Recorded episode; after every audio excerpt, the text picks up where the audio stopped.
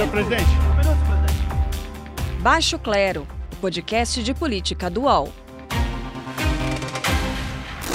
Sou do Baixo Clero, sem qualquer problema, mas é um sinal que todos têm espaço aqui nesse maravilhoso Brasil.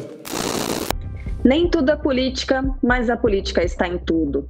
Por isso, o podcast de política dual não poderia fugir do acontecimento triste, porém histórico, que marcou novembro de 2020.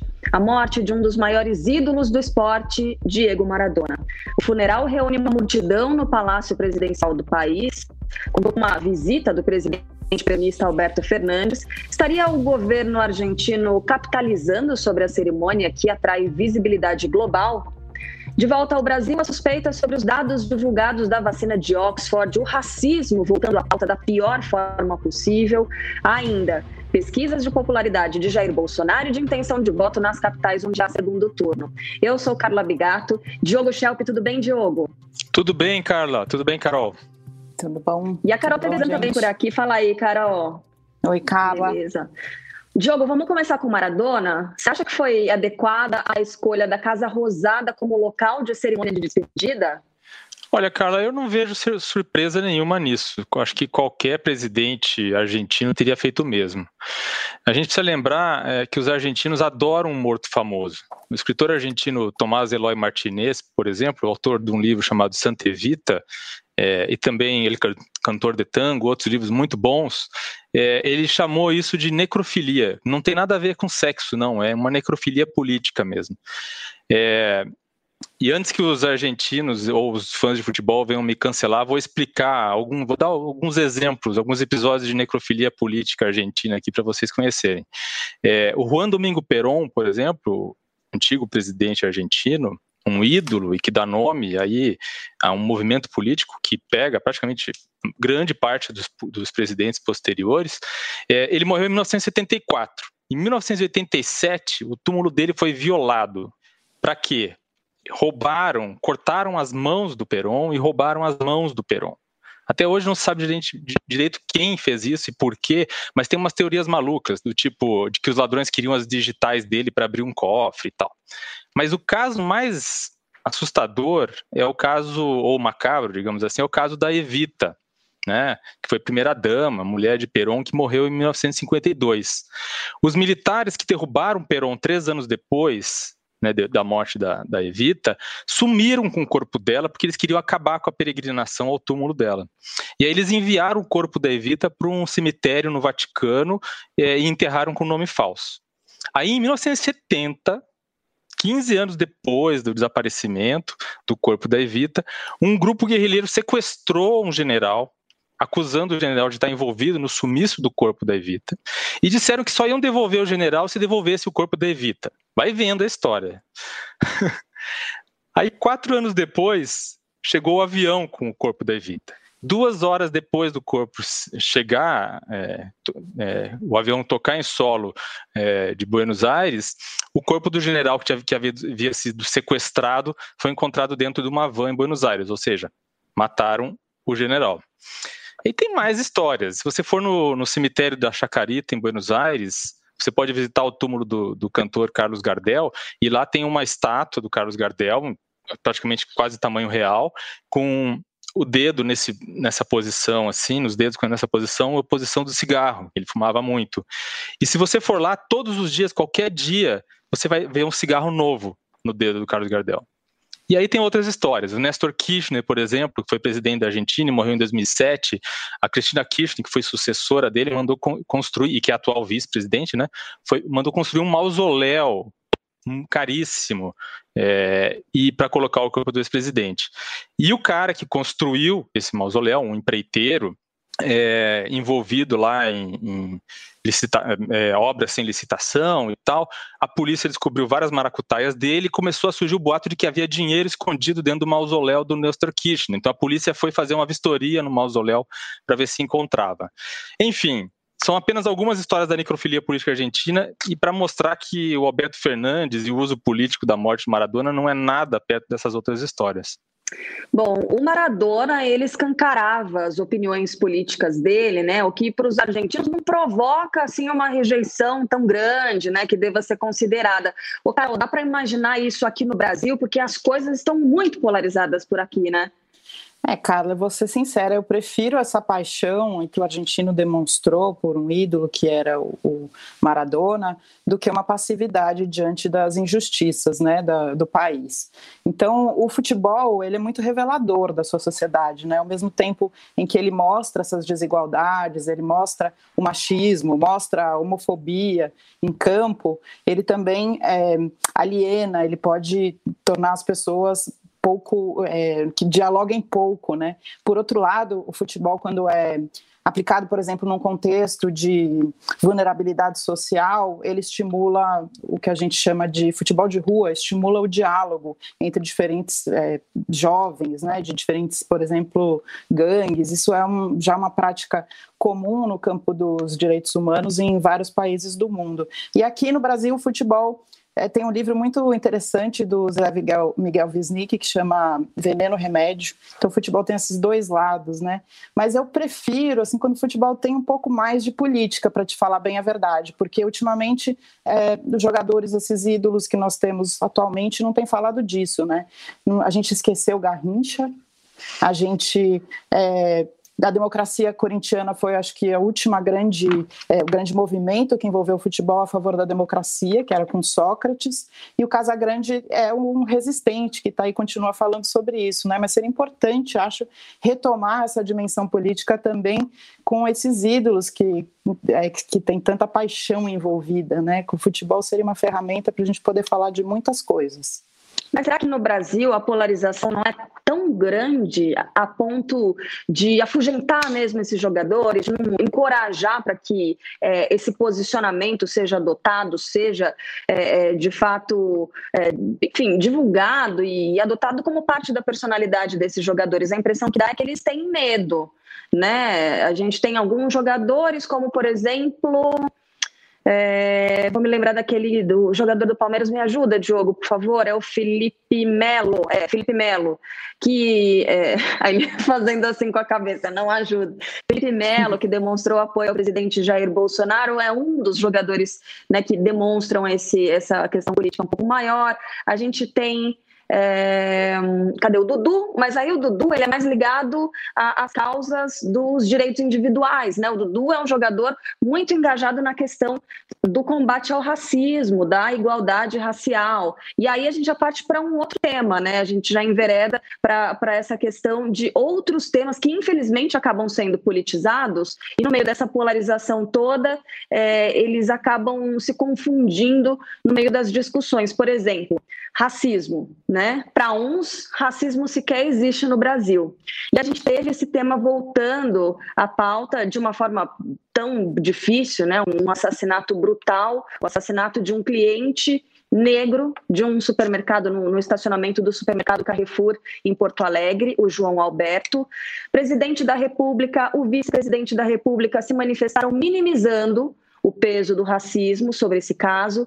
E aí eu queria saber, Carol, como é que é, esse tipo de fala influencia o, o, o, brasileiro, as discussões no Brasil são discussões tão importantes que já demonstraram, demonstraram sinais de avanço em outros pontos do planeta. Como é que essas falas elas se encaixam e elas fazem com que é, as discussões sobre o racismo sigam ou parem? Né? Uhum.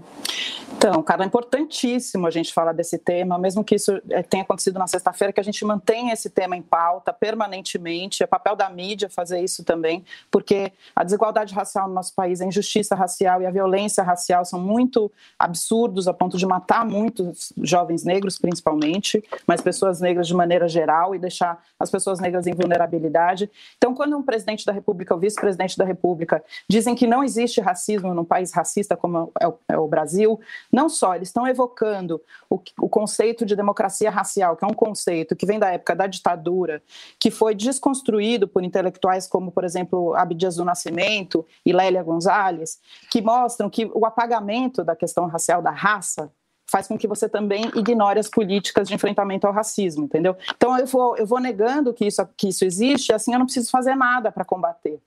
Isso é muito grave. E a gente está num momento que esse, esse, essa conversa ela não cabe mais. Justamente agora, e a gente viu a reação que as pessoas tiveram em relação a esse brutal assassinato no Carrefour, o próprio Carrefour também colocando agora políticas internas nas empresas, que isso já deveria ter sido feito há muito tempo. É óbvio que não pode dar mata-leão, é óbvio que você não pode matar alguém, você pode, não pode espancar, você não pode pisar no joelho de uma pessoa principalmente porque ela é negra, porque, ao que tudo indica, ele estava sendo é, perseguido dentro do Carrefour, vigiado, né, como se ele fosse um potencial bandido. Né? No Brasil, basta a pessoa ser negra, tá com boné e chinelo e bermudão, tá com casaco fechado, já é suspeito, porque está andando no supermercado. Né? E aí, essa semana, eu conversei com algumas mulheres negras sobre o medo de se tornar mãe para não ter que colocar uma criança negra num país assim. Imagina a dimensão da crueldade disso. Você ter que é, ignorar o seu desejo de ter filhos, de ter uma família, pelo medo que você tem de que ele consiga sobreviver no seu país. Imagina a dimensão disso. Então, assim, não dá para você negar o racismo. E foi muito bom que isso tenha acontecido nesse momento do segundo turno, quer dizer, bom, né? Obviamente, é, não foi bom a morte de ninguém, mas eu estou dizendo que nesse momento de uma campanha política isso tenha acontecido, porque os candidatos tiveram que falar sobre isso. E foi muito interessante ver que muitos deles não tinham nenhuma ideia do que é uma política pública de enfrentamento ao racismo. Isso vai revelando quem são as pessoas que lutam contra o racismo e quem tem resquícios de racismo ou racismo mesmo dentro de si mesmo, né? Porque o racismo é estrutural, então ele está em todos nós enquanto sociedade. Cara, então por isso essa Certamente. dimensão. Diogo, presidente da República negando, vice-presidente também, uma coisa assim tão demodê, né? Tão século passado, tão não sei nem como descrever, porque inclusive o Hamilton Mourão fala em pessoas de cor.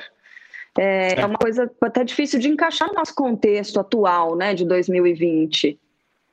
É, o, você vê quando uma, uma pessoa nega que existe racismo no Brasil, quer dizer, esse é o extremo, né? O ponto extremo que se pode chegar num tema como esse, né? Então a Carol falou bem, essa coisa do negacionismo, da mesma forma como você é, da, como, quando você nega, quando o governo nega, por exemplo, que existe, que a, a Amazônia está sendo destruída, né? Como a Carol falou, isso leva o governo a não fazer nada a respeito. Quando o governo nega que existe uma pandemia ou que essa pandemia é grave e pode matar muita gente, isso leva o governo a não fazer nada a respeito. E assim, assim com o racismo. Quando o governo nega que existe racismo, ele também não vai fazer nada a respeito. A Carol falou muito bem sobre isso. Eu acho gravíssimo dizer que não existe racismo. É, existe uma grande discussão sobre o que precisa ser feito contra, para combater, como se pode combater Com certeza existem, eu não sou especialista no assunto, mas com certeza existem várias visões diferentes sobre qual é a melhor maneira de combater o racismo. Agora, dizer que não existe realmente é algo que coloca a pessoa num, num extremo do, do espectro político, que é, no caso, a extrema-direita, é, que nos Estados Unidos não só nega, como incentiva e enaltece, né? É, manifestações racistas. É, e eu queria aproveitar para perguntar para a Carol, que entende do assunto, Carol, é, todo racismo é estrutural ou, ou o racismo estrutural é uma forma de racismo? É um, é um jeito de classificar as diferentes formas de racismo, né? Porque o racismo estrutural que está dentro da nossa sociedade, que permeia tudo, todas as relações é, sociais, é um tipo. Tem o racismo institucional também, que permeia as instituições. E tem o racismo do dia a dia, assim, de alguém te gritar, é, falar, te xingar, né? Com um, um, ódio racista, é um outro tipo de racismo. E tem o racismo letal, que é o racismo que mata, é, que é esse que aconteceu lá no supermercado. É, são formas de classificar é, o racismo, mas o racismo estrutural ele é mais silencioso. Isso eu acho importante também. Quando é a mesma coisa do negacionismo. Quando a gente não fala sobre, quando a gente não reage sobre um, uma situação de racismo, é, ele se alimenta então, o racismo estrutural, ele está muito mais nesse silêncio. Então, por exemplo, quando a gente faz uma reportagem e a gente fala de violência e não localiza que aquele, aquela vítima é um jovem negro e não fala que isso é parte de um contexto maior em que os, os jovens negros são as principais vítimas, não mostra que isso é um racismo, a gente também está colabora colaborando para esse silêncio, para esse racismo estrutural. Expliquei? Legal, obrigado. Muito bem, muito bem. E muitas pessoas, por causa desse racismo, pelo fato de ele ser silencioso, as pessoas não admitem que ele existe, assim como a gente viu acontecer. E aí, citando Angela Davis, né, não basta você se dizer é, não racista, você tem que ser antirracista. É admitir que aquilo existe para poder combater né, para criar uma forma visível de combate. E aí não é só isso, né, Carla? É você ter atitudes antirracistas diante da vida. Não basta só você falar, é isso que a Angela Davis, Davis quis dizer. Você precisa ter atitudes em todos os âmbitos da sua vida, né? E, e perceber a gente que é branco, estamos entre três brancos aqui falando sobre racismo. Acho que é importante. Não é um, não é um tema que está é, só tem que ser falado só entre a comunidade negra, a população negra, o movimento negro. Ela tem que, o antirracismo tem que ser uma luta de todos nós, né? Porque senão a gente nunca vai, vai adiante, né? Pois é. Bom, vamos seguir aqui. A Carol, ela falou sobre o contexto, né, em que esse assassinato aconteceu e também sobre as repercussões. Aí a gente teve a divulgação da avaliação da, do governo do presidente Jair Bolsonaro e a gente teve uma variação numérica aqui de 23 das 26 capitais brasileiras, tivemos o presidente Jair Bolsonaro com uma avaliação pior do que nos últimos meses, né, entre os meses de outubro e novembro, é, justamente nesse período das eleições municipais. O IBOP tem medido, a gente está usando o número do IBOP, tá? Tem medido é, a aprovação e rejeição durante é, o, a disputa para as prefeituras, né, de primeiro turno e também de segundo turno. Então, simultaneamente, enquanto os levantamentos de, dos prefeitos, dos candidatos são feitos, é, essa aprovação do presidente da República também. E aí, ó, números do IBOP. Uh, no interior, o presidente contava com 40% de bom ou ótimo, 29% de regular, 29% de ruim ou péssimo eh, no mês de setembro. E a gente teve aqui uma piora, um outro indicador negativo também relacionado eh, à gestão ruim ou péssima, né? O nível subiu acima da margem de erro em 12 capitais brasileiras. E aí vale ressaltar que esse levantamento foi feito também no período em que o auxílio emergencial, concedido pelo governo, né, por causa da pandemia, ele foi reduzido de 600 para 300 reais.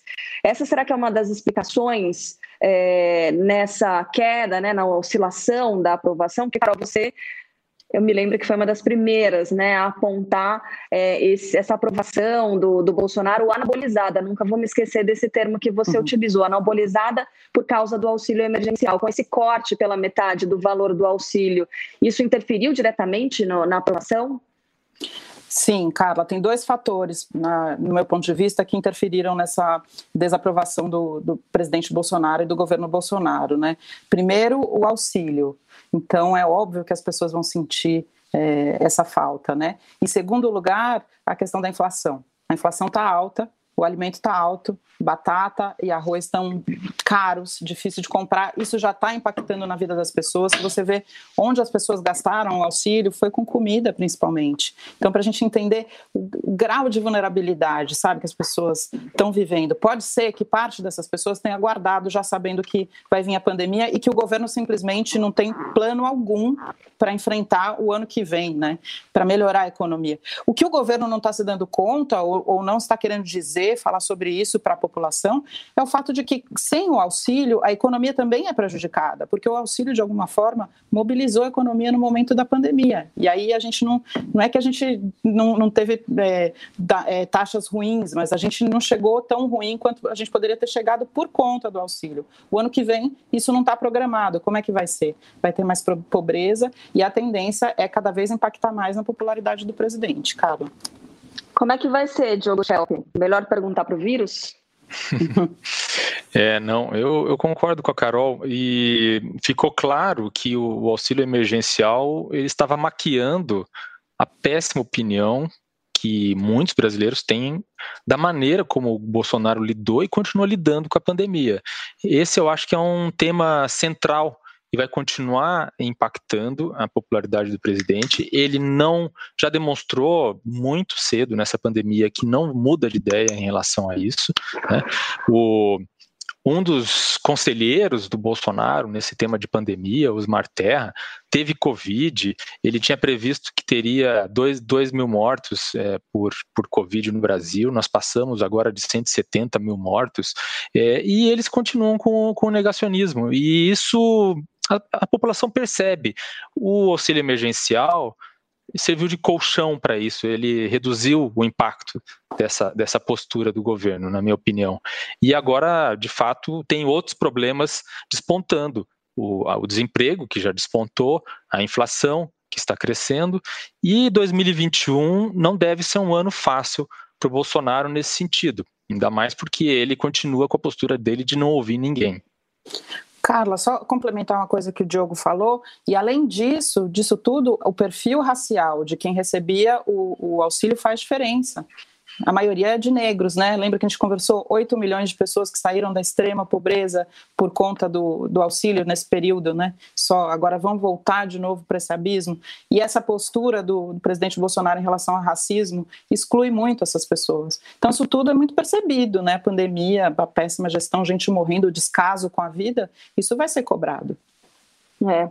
Vamos então agora para as pesquisas de intenção de voto mais recentes, né, em algumas da, das capitais onde há segundo turno. Em São Paulo, pesquisa XP e PESP indica que o candidato do pessoal Guilherme Boulos subiu nove pontos percentuais a três dias do segundo turno, aparece sete pontos atrás de Bruno Covas, do PSDB, candidato à reeleição. O Tucano tinha 48% das intenções de voto na pesquisa anterior, continua com 48%, e Boulos, que tinha 32%, avançou para 41%. Lembrando que a gente está gravando esse podcast na tarde de quinta-feira. Carol Trevisan, no último podcast você falava sobre o número mágico, né, de quatro pontos para que houvesse uma mudança de cenário, mudança ali de liderança né, nessa, nessa disputa. Como é que você vê esses dados que foram divulgados sobre São Paulo? Olha, eu acho que o candidato do pessoal, o Guilherme Boulos, ele conseguiu já uma certa vitória, que é o fato dele chegar no segundo turno e chegar bem no segundo turno. Né? Esse avanço final mostra que tem qualidade a campanha que ele está fazendo. Mas mostra coisas interessantes também. Né? A rejeição ao Dória ajuda o Boulos. Eu não sei se na hora de votar o, o, eleitor que disse na pesquisa que é bolsonarista e disse na pesquisa que votaria no Boulos para ficar contra o Dória, se ele vai chegar lá na hora da urna é, incomodado e vai votar mesmo é, no Boulos para ser contra o Covas. Essa polarização é engraçado porque o Bolsonaro ele perde em todos os cenários, né? Se ganha o Covas ou se perde o Covas, se ganha o Boulos e no Rio a mesma coisa. O Bolsonaro é ruim para ele qualquer cenário. Então a gente está vendo, é, não sei o que, que vai acontecer. Está é, é, diminuindo essa essa diferença. Não sei se há tempo para, de repente, virar, o Boulos poder virar, mas é interessante o que está acontecendo, porque não só migrou do Márcio França alguns votos para ele, como também dos bolsonaristas para o Boulos, né? E aí, Carla. Diogo, a gente tem que contar com a abstenção também, né? Exato, exato. Essa é uma preocupação da campanha do Covas, a abstenção, porque a percepção deles é a seguinte: é, como você mostrou na pesquisa, a intenção de voto do Bruno Covas não mudou. O que cresceu muito foi a intenção de voto do Bolos. Ou uhum. seja, ele cresceu sobre os indecisos, né, e sobre aqueles que de, declaravam voto branco ou nulo. É, isso é um, mérito do Boulos, esse crescimento, mas pode significar também que ele tem esse crescimento tem um limite, e é justamente a base que já definiu o voto para Covas, que aparentemente não tem tanta disposição de mudar de voto. A abstenção é importante porque boa parte dos eleitores, é, um, um setor né, em que o Bruno Covas vai muito bem é o setor acima de 49, 50 anos. Se se, se as pessoas com mais de 60, por exemplo, não forem ah, no domingo, isso pode impactar na votação do Bruno Covas e pode fazer, permitir que o Boulos encoste nele. Agora, tem um outro fator que é um, um problema para o Boulos e é um problema de uma campanha mais curta. O Boulos ele é muito pouco conhecido pela população mais pobre de São Paulo. 38% não conhecem o Boulos. E a campanha mais curta não permitiu a ele, não deu tempo suficiente a ele, principalmente no segundo turno, em que ele tem mais tempo de TV, não permitiu a ele se fazer conhecido por essa parcela da população, que seria muito importante para que ele conseguisse realmente fazer essa virada. Sabe que eu estava conversando com um colega, ele não concorda comigo, mas aí, nesse caso, será que os vices não desequilibram? Porque a Erundina é conhecida por muitos dos mais pobres e os mais velhos, né? Também foi uma prefeita que terminou com uma taxa de aprovação que não era ruim, né? No, no período dela. E será que os vices podem desequilibrar essa disputa? Aliás, esse virou um mote, né? De parte da campanha nesse segundo turno, pelo menos do lado do PSOL, que encontrou um ponto fraco ali da chapa do PMDB com o MDB, né, Carol?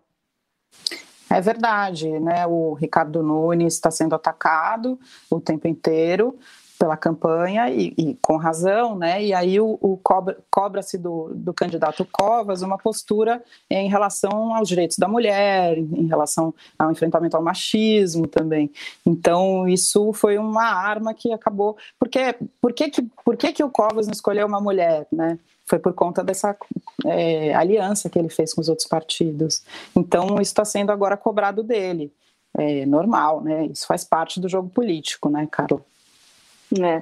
Bom, vamos lá. Ibope no Rio de Janeiro. Eduardo Paes tem 53%, Crivella aparece com 28% no último levantamento. Aparentemente, a gente já tem a, a situação definida no Rio, né? E em Porto Alegre, aquela virada de mesa, né? Sebastião Melo do MDB aparece agora no Ibope com 49% contra 42% da Manuela Dávila do PCdoB. Bom, além da transferência de votos no primeiro turno por causa da desistência do Nelson Marquesan Júnior, né? A gente já citou é, esse ponto aqui. que mais que pode explicar é, essa empacada da Manuela, hein, Carol? Eu acho que tem uma rejeição muito grande ao PCdoB também.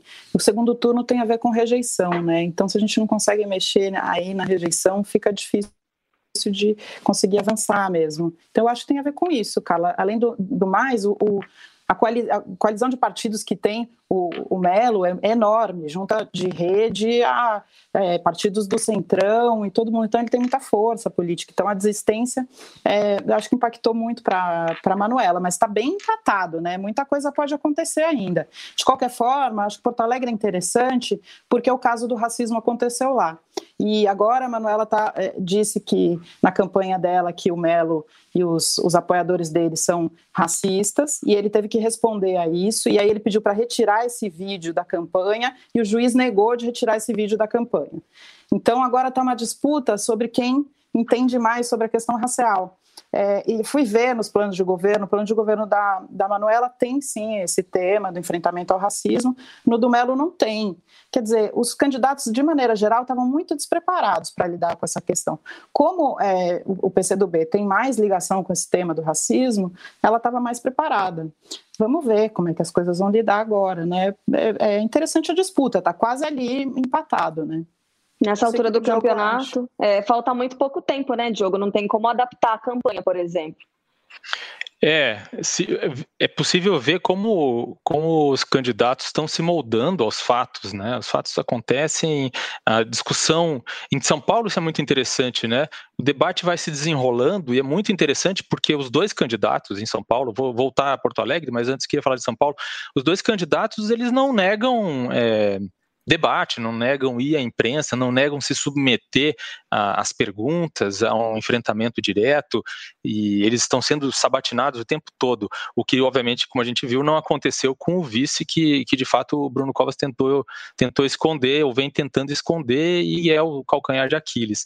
É, mas em Porto Alegre, esse debate não está se dando dessa forma, e é isso o que eu acho que talvez esteja impactando bastante na Manuela. O que está acontecendo em Porto Alegre? A Manuela está sendo alvo de ataques e fake news de cunho machista violentíssimos. Né? São coisas que são voltadas contra a aparência dela, usando fotos e manipulando as fotos dela, contra a pessoa dela, coisa que não se vê, por exemplo, em São Paulo, nem contra Guilherme Boulos, nem contra Bruno Covas. A discussão aqui, e mesmo quando alguma, algum ponto da campanha, algum ponto da biografia dos dois é apresentado de uma forma é, que, que tenta ali, né, mais pejorativa, mais negativa, mas é, é tudo em cima de política, é em cima de biografia política, é em cima de propostas. Né? Não é o caso da, do que está tá enfrentando a Manuela. Tem coisas surreais, por exemplo, da Manuela, como uma postagem que mostra uma foto dela com 15 anos de idade ao lado do pai, sugerindo que se trata do namorado. E um dos que incentiva é, esse ataque foi adversário dela, derrotado no primeiro turno, Rodrigo Maroni, do PROS, que é ex-noivo da Manuela Dávila.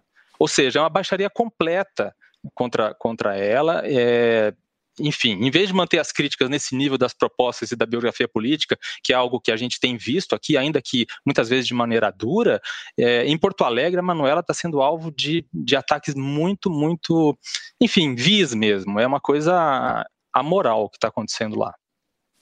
Só para lembrar desse rapaz, a gente cantou, contou aqui o caos, né, do, da cantoria no fim do debate, é a mesma pessoa. Se trata da é mesma, mesma pessoa. pessoa. Pelo jeito, não tem muita vergonha, né, de, de, de passar, aliás, passar vergonha no débito ou no crédito, como costumam dizer na internet. Vamos mudar, Mas esse então, tipo um de postura não pode ser tolerada, tá. né? Isso que a gente está falando. Tá chegando, é um momento da uhum. sociedade em que não dá mais para você fazer esse tipo de, de... ainda mais você numa, né, no meio de uma campanha política permitir que o seu oponente seja é, é, violentado desse jeito. É uma violência, né? Uma agressão. É.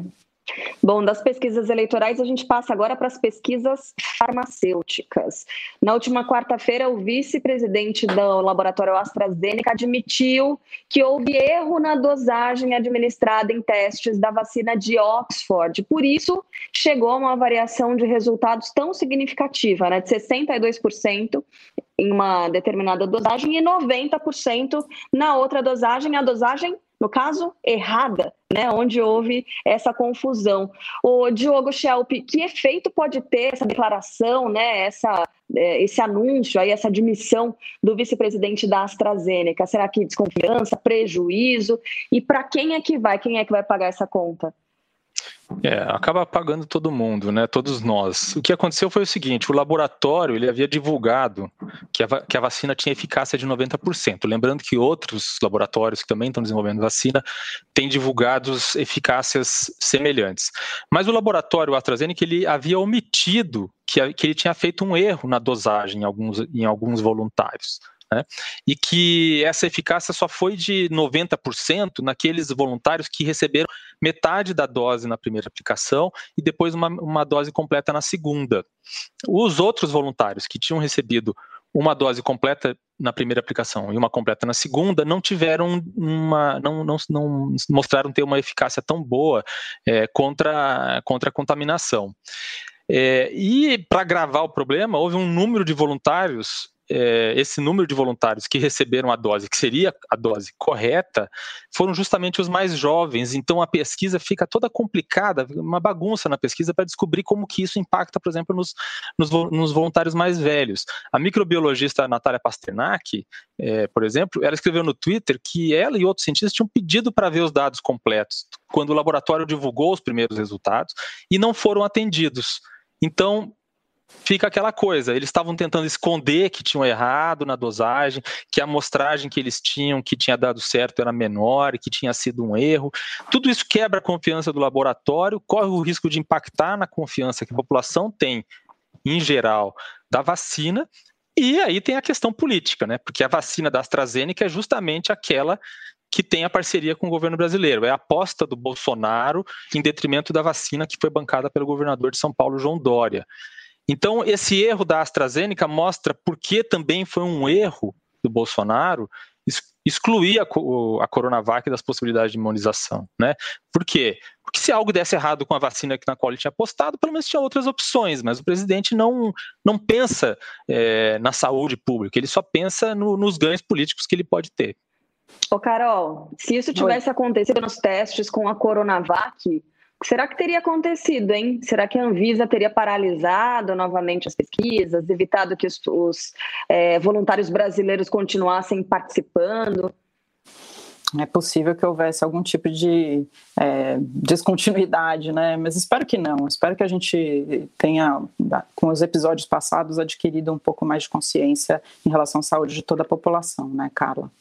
Para não politizar, pelo menos isso, né, gente? Saúde não dá, não. Bom, vamos para um intervalo bem curtinho. Já já tem o segundo bloco por aqui, tem frigideira. Posse de Bola é o podcast semanal do All Sport sobre futebol. Às segundas e sextas-feiras, eu, Eduardo Tironi, converso com Juca Kifuri, Mauro César Pereira e Arnaldo Ribeiro sobre o que há de mais importante no esporte favorito do país. Você pode ouvir o Posse de Bola e outros programas do UOL em uol.com.br/podcasts, no YouTube e também nas principais plataformas de distribuição de podcasts. Segundo bloco do nosso Baixo Clero podcast de política do UOL. Frigideira. Na semana passada foi o Diogo quem puxou a frigideira. Então hoje, Carol Trevisan, quem é que você frita? Carla, pode ser que a minha frigideira seja a mesma do Diogo, porque eu acho que a gente chegou num, num, lugar que não tem como ser outra pessoa nesse momento. Aliás, tem, né? Porque teve muito atrapalhada essa semana. Mas quem vai para a minha frigideira da vez é o ministro da Saúde, o general Pazuello ele está não só criando vários problemas de logística, que como o caso da, da situação das, dos milhões de testes que ficaram parados no galpão federal aqui em Guarulhos, que vão vencer, e a gente não usou PCR, caríssimos, é, ou seja, não funcionou nem para a logística, que era o que ele sabia fazer. Ele também tratou da própria doença com é, total falta de transparência, isso é grave no, nesse momento da pandemia, para um ministro da saúde, né? A gente não sabe qual o medicamento que ele tomou, por que, que ele agravou, se a cloroquina é, agravou a saúde dele, isso seria muito importante da gente saber.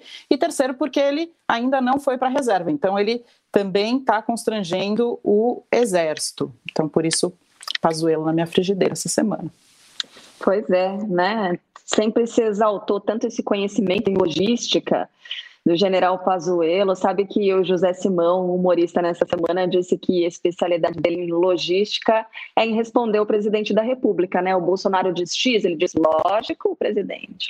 Essa é a especialidade dele em logística, em responder lógico para todas as perguntas.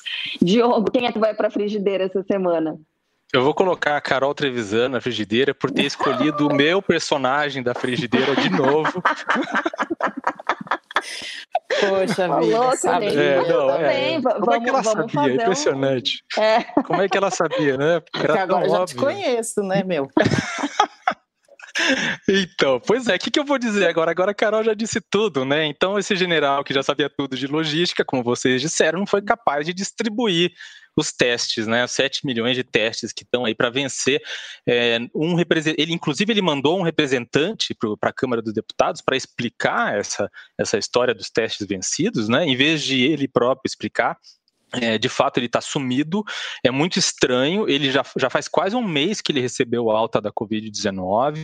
Aparentemente, ele está lidando aí com efeitos é, da, da doença mas sem nenhuma transparência, ninguém sabe o que aconteceu. Lembrando que esse foi o general, esse foi o ministro da Saúde que endossou o negacionismo do presidente Bolsonaro a respeito da gravidade da doença. Justamente por isso ele deveria explicar o que está acontecendo com ele, se ele tomou cloroquina não, e não funcionou, né?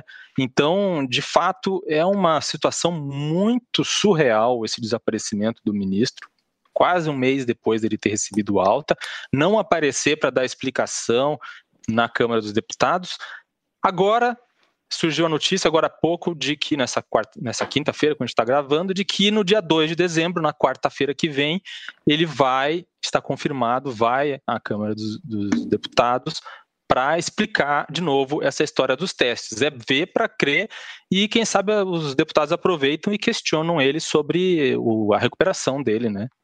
Pois é, tudo muito Diogo, eu, eu fiquei em dúvida se você colocaria o Eduardo Bolsonaro, que ele também causou problemas essa semana, né? Causou. Com a China. problemas diplomáticos. Nosso maior parceiro comercial. Sabe que é, a, a, mulher do Eduardo Bolsonaro também se, se manifestou falando sobre é, o movimento antivacina. Né? Ela cometeu uhum. uma gafe é, uhum. dupla. Sincericídio. Chama-se sincericídio. Exatamente. Ela é, chamou, ou enfim, definiu as pessoas que é, integram esse movimento anti-vacina como retardados. E aí, é, no dia seguinte, chegou a notícia de que ela havia se retratado.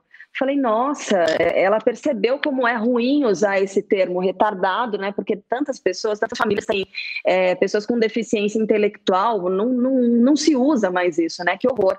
Não, a retratação era quanto aos integrantes do movimento eh, anti-vacina. Nem todos são retardados, né? É uma coisa que ela precisa estudar melhor para falar sobre isso.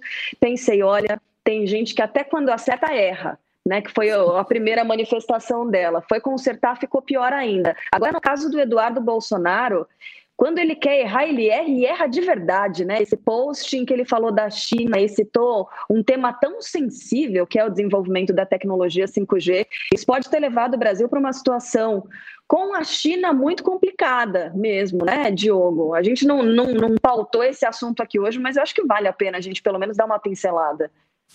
É, é um jogo de, de de, enfim, um jogo ali de retóricas, né? É, eu não acredito que a China vá fazer alguma coisa, alguma retaliação, assim, de pronto. O problema é que esses atritos, eles vão, vão se intensificando, vão se intensificando, e o governo Bolsonaro já não tem mais, não, ou não terá em breve, o governo Trump para se escorar. O governo Bolsonaro vai ficar sozinho, é, isolado no cenário internacional. Né? Já estava isolado, mas tinha ali o presidente da maior potência mundial para se escorar, agora não vai ter mais. Então, é, fica aquela questão: é, Bolsonaro vai se escorar no Putin? Certamente não, não é o suficiente, Putin não vai dar toda essa boiada para ele se indispor com a China em qualquer enfrentamento ou coisa do tipo que, que possa vir a acontecer. Lembrando que são países que fazem parte dos BRICS, em, frequentemente estão ali em reuniões de cúpula e tal. De fato, assim, é, o argumento que, se, que, o governo brasileiro dá é assim: o Mourão, inclusive, até falou disso de novo. Ah, foi uma opinião, uma declaração do Eduardo Bolsonaro. A questão é a seguinte: o Eduardo Bolsonaro é filho do presidente, não é só um deputado. Ele tem uma responsabilidade, ele deveria ter uma responsabilidade naquilo que ele fala. Então a gente vai acompanhando e vai vendo até onde eles vão conseguir esticar essa corda. E o nosso chanceler ficou na moita, né? Não fez nada. Moral da história. Tivemos uma frigideira bem recheada de Pazuello e um tiragosto aí de Eduardo Bolsonaro, né? E outra coisa também, outra observação, já notei, Diogo Schelp, ó, Carol Trevisan sempre deixa um outro personagem na manga, né? Porque se você tivesse ido primeiro e tivesse dado o Pazuello, ela tinha, ó, ido no Eduardo Bolsonaro, que não, não seria má ideia, viu, Carol? Voto eu não sou tão aplicado quanto a Carol, né? Eu deveria trazer uma lista de opções aqui. Gente, infelizmente esse episódio do Baixo Clero vai ficando por aqui. Na semana que vem tem mais. E aí, já com os prefeitos eleitos né, na maior parte das capitais brasileiras, assim a gente espera que o processo todo se, se desenrole normalmente no próximo fim de semana. Carol, obrigada, um beijo, até a semana que vem. Um beijo, Carlos. Beijo, Diogo. Tchau, pessoal. Até mais, Carla. Até mais, Carol. Beijo, Diogo. Tchau, tchau. Até semana que vem, gente. Baixo Clero tem a apresentação de Carla Bigato, Maria Carolina Trevisan e Diogo Schelp. Produção: Laura Capanema. Redação: Luana Massuela. Edição de áudio: João Pedro Pinheiro. Coordenação de Juliana Carpanês e Marco Sérgio Silva. Está encerrada a sessão.